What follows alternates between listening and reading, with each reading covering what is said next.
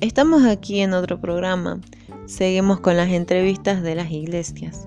Ya hablamos de Tatiara, la cuarta iglesia.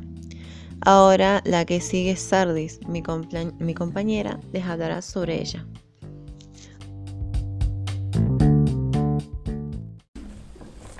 Muy buenas queridos oyentes, estamos nuevamente en el quinto podcast.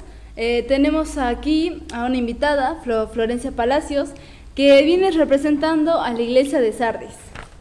Eh, bueno, cuéntame, Flor, ¿de dónde viene, de dónde venís? Yo vengo de una iglesia que está ubicada en la ladera del Monte Molo y protegida en dos de sus lados por el río Pactolo, tributario del Hermo. Bueno, y mm, cuéntame algo de la ciudad, digamos. Bueno, la ciudad original fue edificada totalmente sobre la colina y provista de fuertes muros protectores. Mm, más tarde se extendió hacia la llanura que se encuentra al pie. Bien, em, ¿y qué mensaje le escribió el, eh, el ángel a su iglesia? Su mensaje fue mayormente de represión. Este, el pecado, nuestro pecado de la hipocresía mereció las condenaciones de Jesús contra los dirigentes religiosos. Y bueno, ¿tenían algo bueno, digamos? Aún había ciertas características dignas de ser conservadas, aunque representaba un esfuerzo. No todo se había perdido. La vida espiritual estaba moribunda, pero aún no estaba muerto el sistema. Al principio nos esforzábamos con la verdad para aplicarla a la vida, pero con el transcurso de los años el celo y la piedad decayeron y la iglesia se cansó del esfuerzo por alcanzar la meta que se había propuesto. ¿Y algo más que le haya dicho el ángel? Sí, él nos dijo, acuérdate pues de lo que has recibido y oído y guárdalo y arrepiéntete.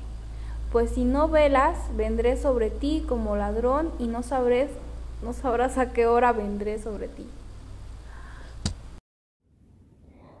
Bueno, este, hemos tenido unos problemas técnicos. Eh, lamentablemente se cortó el audio a la mitad de la entrevista. Y bueno, y obviamente no se pudo grabar nada de lo que dijo Florencia. Y ella ya, ya tomó su viaje, así que no podemos volverla, no podemos volverla a invitar al estudio a grabar. Y bueno, entonces tendré que, tendré que contarles lo que, lo que quedó del resto de la entrevista ella eh, había, se había quedado en la parte eh, del mensaje que decía, acuérdate pues de lo que has recibido y oído, y guárdalo, y arrepiéntete. Pues si no velas, vendré sobre ti como ladrón, y no sabrás hacerlo y arrepiéntete. Esa parte, bueno, Flor me contaba que Juan, el, el apóstol que escribió esta, esto, dice que utiliza el verbo tereo, para la palabra guardar, que bueno, me dice que implica algo, que me, dijo que, que, implica algo interior, una observancia cordial, que bueno, que no usa el verbo fulazo, que no sé, que consiste, me decía que consiste en una vigilancia desde el exterior. Y bueno, y la palabra arrepiéntete está en, en forma verbal que indica la, la urgencia del cambio de mentalidad de una vez por todas un cambio de manera de pensar acompañado de un cambio de comportamiento. Que bueno que eso es arrepentimiento, eso es lo que significa arrepentimiento, ¿no? Que tener un, nuevo comportamiento, una nueva, un nuevo comportamiento. Em, Dios no quería que los creyentes en Sardis simplemente reconozcan que estaban haciendo mal, sino que cambien su forma de vivir. Y bueno, eso me estaba contando un poco más o menos lo, que decía. Después otra parte que dice, pues, pues si no velas, vendré sobre ti como ladrón y no sabrás a qué hora vendré sobre ti. Puede ser que con esto se, se estaba refiriendo a la segunda venida, pero otra interpretación de esto sería que el Señor está advirtiendo de que Él podría venir en cualquier momento en juicio y disciplina. Bueno, y para esto yo también encontré unos versículos en la Biblia que es principalmente Mateo 24, 42 al 44, que dice, Velad pues, porque no sabéis a qué hora ha de venir vuestro Señor, pero sabed esto, que si el padre de familia supiese a qué hora el ladrón habría de venir, velaría y no dejaría minar su casa. Por tanto, también vosotros estad preparados, porque el Hijo del Hombre vendrá a la hora que no pensáis. Bueno, y un poco la, hay, lo que me contaba, bueno, también es que los creyentes en Sardis se creían fuertes espiritualmente, pero que en realidad eran muy débiles. Para ellos el peligro era de el peligro realmente, o sea, era de ser conquistados silenciosamente por su falta de vigilancia.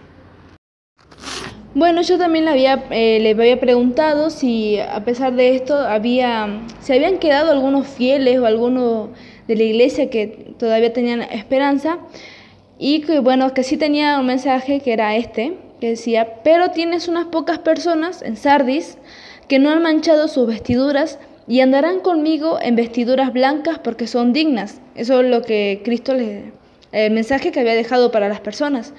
Y bueno, Claro, también me contaba que esto de las pocas personas que no han manchado su vestidura era una figura de lenguaje para identificar la contaminación moral en la cual había caído la mayor parte de la iglesia de Sardis y que se menciona aquí como un resto fiel.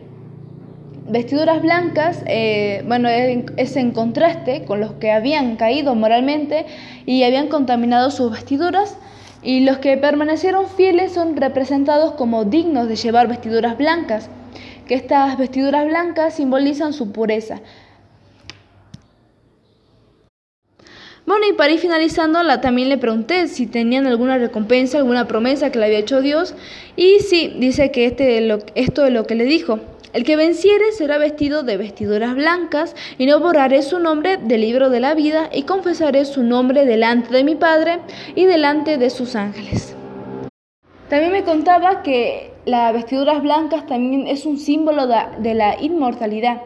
La promesa al vencedor de que no se borrará su nombre del libro de la vida es una seguridad para el pecador arrepentido que sus pecados han sido perdonados.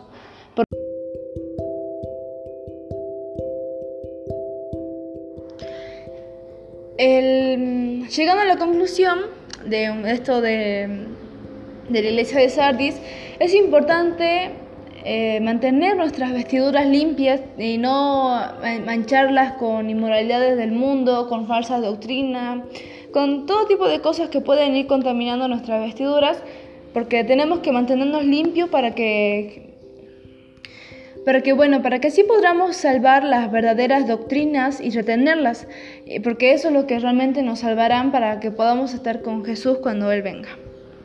Así termina este podcast de la Iglesia de Sardis. Gracias a todos.